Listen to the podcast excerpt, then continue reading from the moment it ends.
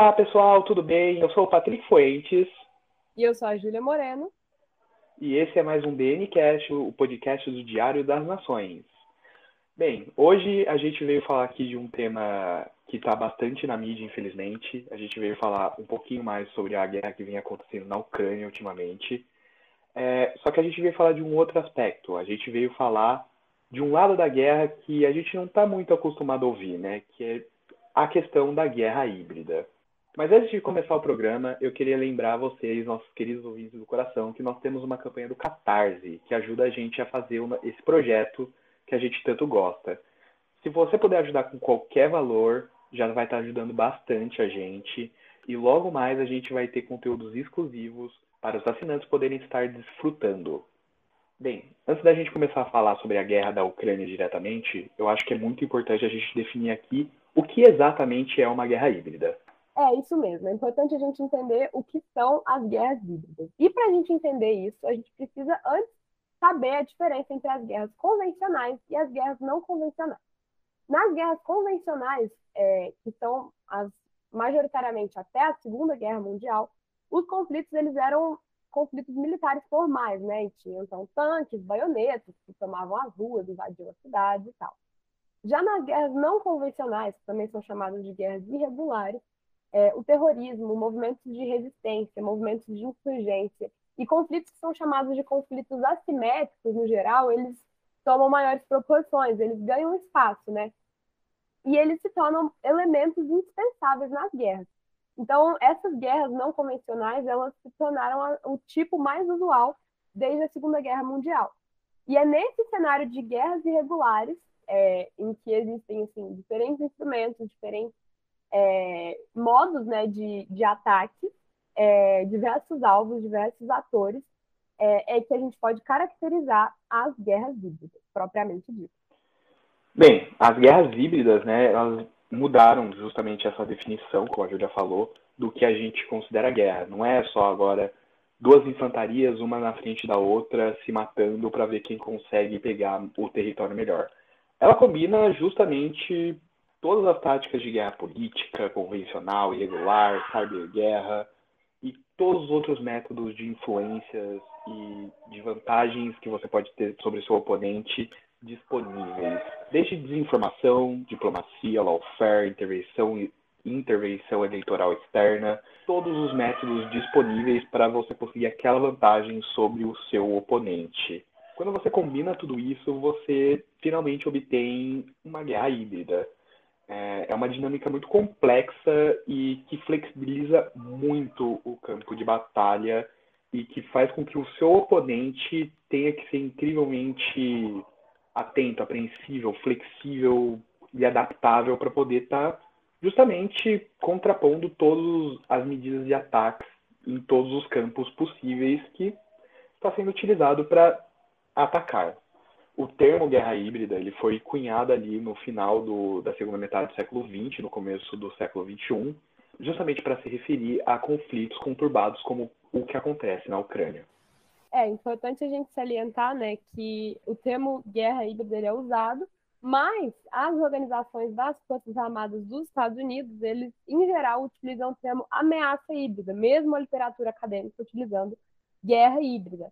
É, o que talvez seja um uso da linguagem assim a favor deles, né, para talvez tentar tirar o, a seriedade do que é uma guerra e usar a palavra ameaça, porque muitos cenários de guerras híbridas já aconteceram e foram protagonizados pelos Estados Unidos, como é o caso da Síria. Bom, agora a gente vai falar um pouquinho sobre por que o conflito Ucrânia e Rússia e todos os demais personagens envolvidos é, é considerado uma guerra híbrida. Bem, por mais que o contexto da guerra tenha sido repentino e tenha avançado a uma velocidade surpreendente, a Rússia está acostumada a agir com essa forma de invasão. A situação da Ucrânia é muito similar com o contexto da invasão da Geórgia em 2008, que aconteceu justamente porque a Geórgia estava cogitando a entrar também na OTAN, né, a Organização do Tratado do Atlântico Norte. Bem, só que diferente do contexto da Geórgia, a guerra da Ucrânia ela vem encarando um tipo diferente de abordagem da Rússia que vem se armando desde muito tempo para garantir que ela poderia empregar um conflito desses, um conflito híbrido que ela ataca de diversos planos, em diversos campos, para poder ganhar vantagem sobre seu oponente, né? Ela já foi acusada em 2016 justamente de minar as eleições dos Estados Unidos a favor de Donald Trump, que foi presidente, como todos nós sabemos. Nesse sentido, a Rússia poderia ser considerada um paraíso dos hackers, de certa maneira. É, historicamente, ela tem uma tendência de olhar para o outro lado quando criminosos é, do mundo cibernético realizam crimes em território russo ou buscam asilos na Rússia. É uma maneira que eles acharam de ganhar vantagem nesse território e que os hackers sabem tirar proveitos. Se por um lado os russos eles tendem a olhar para o outro lado na questão dos hackers, eles têm um papel bem ativo em campanhas de desinformações, né?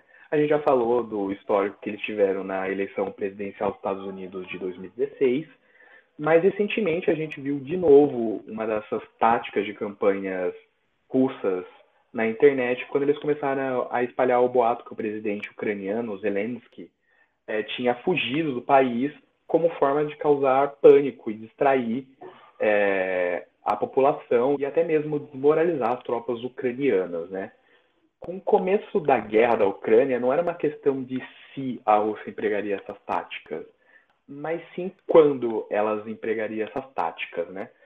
Segundo o Serviço Estatal de Comunicação Especial e Proteção de Informação ucraniano, o país vem encarando recorrentes ataques cibernéticos por parte da Rússia, que entre os seus alvos tem o site da presidência, do parlamento, do Ministério de Defesa e de Assuntos Internos. É isso mesmo, Patrick. E essa ideia de desnortear o adversário, ela é totalmente bem sucedida, né? Se a gente usar os ataques cibernéticos. E derrubar a rede de celular, derrubar a rede de internet, tem como objetivo maior e principal instaurar pânico em um país, né? Instaurar pânico na população, impedir que eles se comuniquem, impedir que eles peçam ajuda, enfim. É algo bem a cara do século XXI. É, inclusive, até o Elon Musk, ele alertou que os satélites e as antenas da, da Starlink eles são, no momento, o único sistema de comunicação não russo ao qual os ucranianos têm acesso, que ainda funciona em algumas partes da Ucrânia. Então, assim, é óbvio que a desinformação ela tem um papel muito importante é, nesse ponto, difundir fake news mesmo. Inclusive, né, quando disseram que o presidente da Ucrânia ele tinha fugido do país, o que não era verdade. E isso também serviu para instaurar pânico nas pessoas. Então, assim, é, todos esses modos de ataque são típicos e são característicos de guerras híbridas, esses ataques cibernéticos, que não são propriamente uma guerra comum, né? Uma guerra convencional, como a gente conhece. Embora essa também esteja ocorrendo. Dizer que ocorre a guerra híbrida não é dizer que não ocorre a guerra convencional. A guerra híbrida ela é simplesmente a junção de vários modelos de guerra, inclusive a convencional. Falando de um outro aspecto da guerra híbrida, não só simplesmente o que a Rússia está fazendo com a Ucrânia, mas como os outros países estão reagindo a esse conflito. É importante falar disso também, que essa reação também caracteriza um modelo de guerra híbrida.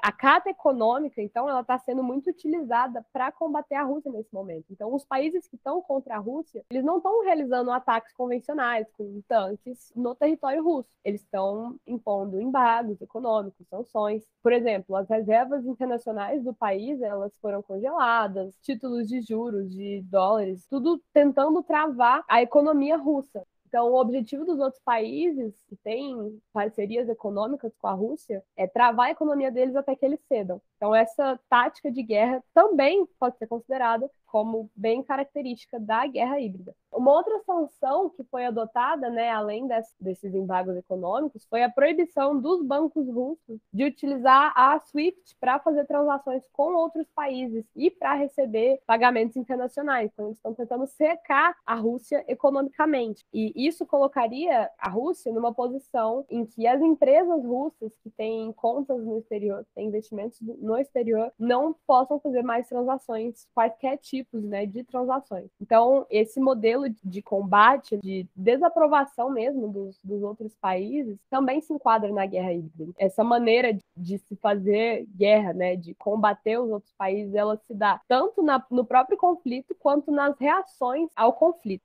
Sim, Júlia. Esse conceito de guerra híbrida, ele mostra o quão a forma de se combater e defender a soberania de um país mudou muito desde a Segunda Guerra Mundial. Inclusive, na data da gravação de hoje, o presidente dos Estados Unidos, o Joe Biden, ele impôs sanções suspendendo a importação do petróleo russo. Essa é uma medida muito drástica, principalmente porque a Rússia é uma das principais fornecedoras de petróleo no mercado internacionais, né? É estimado que a produção deles é de cerca de 7 milhões de barris por dia muitos aliados dos Estados Unidos e outros atores internacionais que se opõem à guerra estão tendo leves dificuldades em aderir também a essa medida, mas mostra o quão o plano econômico também entra na conta na hora de se fazer guerra. É claro, nada impede que a Rússia retalhe de alguma forma na mesma moeda, interrompendo o fornecimento de combustíveis para países da OTAN ou para os Estados Unidos, como forma de represália a essa medida. Mas é claro, isso é só especulação e os próximos desdobramentos de como a Rússia vai reagir e como o mundo vai reagir frente a essa crise humanitária é algo que a gente só simplesmente não pode prever no momento. Bom, pessoal, essa foi a nossa breve exposição sobre as guerras híbridas, sobre por que o conflito na Ucrânia pode ser considerado uma guerra híbrida. Eu espero que tenha acrescentado alguma coisa para vocês ouvirem. E agora, para a gente não perder o costume do nosso programa, vamos para a nossa indicação literária, feita pelo nosso querido Patrício. Ah, querido, me senti amado agora. Bem, a recomendação dessa semana que eu vou deixar é As Vozes de Chernobyl, de Svetlana Alexievich. Esse livro ganhou o Nobel e ele reconta o acidente nuclear que aconteceu na usina de Chernobyl na década de 80, mas também situa um pouco da Ucrânia dentro do contexto histórico da União Soviética. É, não é segredo para ninguém que essa crise que acontece atualmente entre a Ucrânia e a Rússia, ela não vem dos dias de hoje. É, esse livro é tanto um recorte sobre um dos momentos mais marcantes do século XX, como também serve um pouco para contextualizar as relações entre a Rússia e a Ucrânia. E é uma leitura super agradável que vai assim voando uma vez que você começa a ler. Bom, pessoal, esse foi mais um episódio do DNCast. Obrigada a você, ouvinte, que ficou conosco até aqui. E até a próxima. Tchau, tchau, pessoal. Até a próxima.